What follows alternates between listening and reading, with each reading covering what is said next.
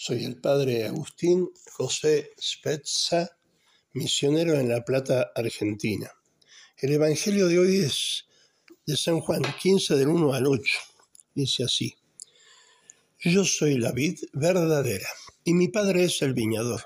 Todo sarmiento que estando en mí no lleva fruto lo quita, pero todo sarmiento que lleva fruto lo limpia para que lleve todavía más fruto.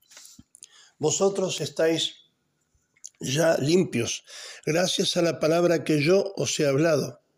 Permaneced en mí y yo en vosotros.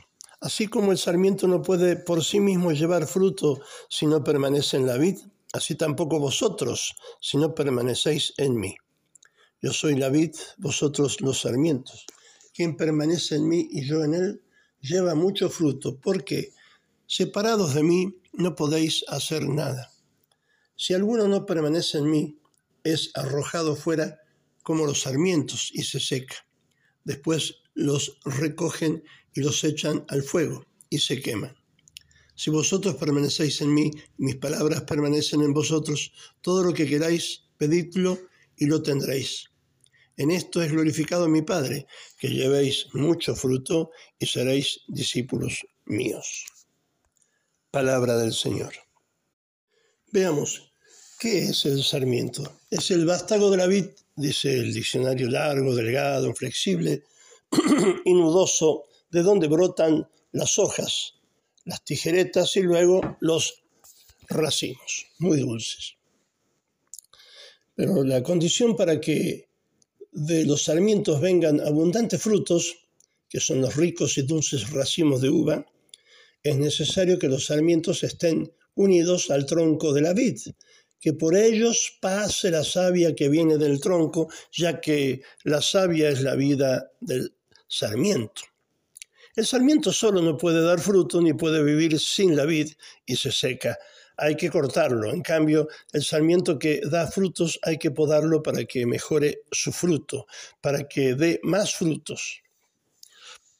En el orden espiritual, en nuestro organismo espiritual, que es nuestra alma, pasa algo análogo.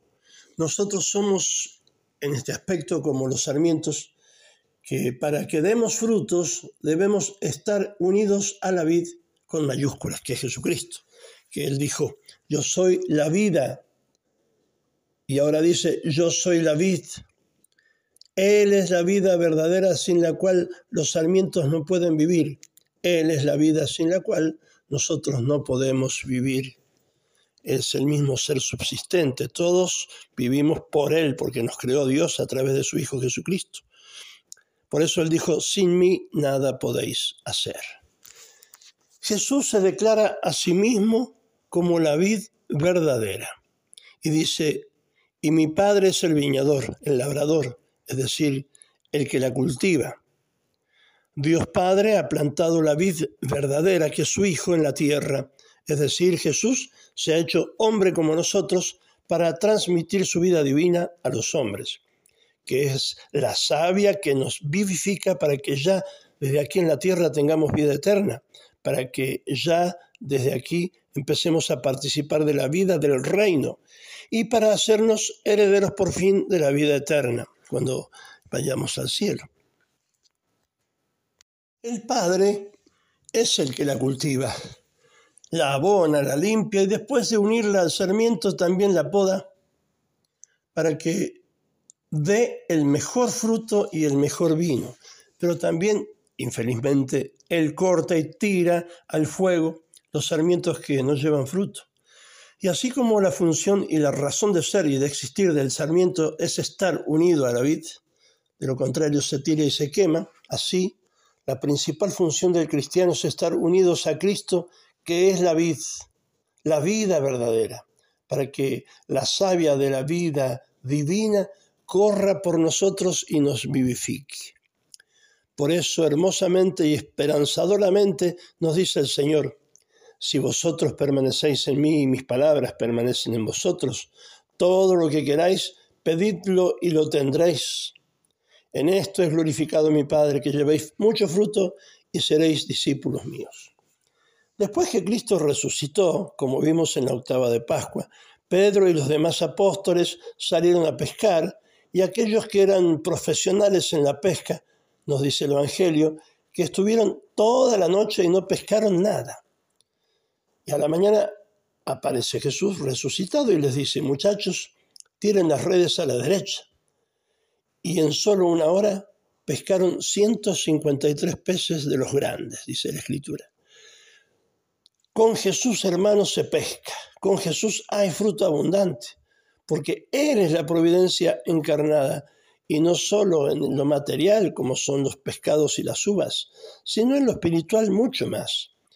Pero para esto hay que seguir las reglas de Cristo, estar unidos a Él por la fe, por la vida de la gracia, permanecer en Él como los sarmientos en la vid y seguir lo que Él nos dijo, la poda, es decir, quien quiera venir detrás de mí que cargue con su cruz, ¿no? La poda. Hablemos un poco ahora sobre esta poda que nos propone Jesús. ¿Qué es la poda en esta parábola? Para los que están unidos a Cristo por la fe, por la gracia, la poda es el, en el plano espiritual, por supuesto, son las pruebas de todo tipo que la divina providencia, con número, peso y medida, permite que nosotros pasemos. Es decir, que nosotros tengamos pruebas, cruces, eh, en la medida que Dios nos da en la medida, ¿no? Esa es la cruz que me toca a mí, a cada uno de ustedes, de nosotros.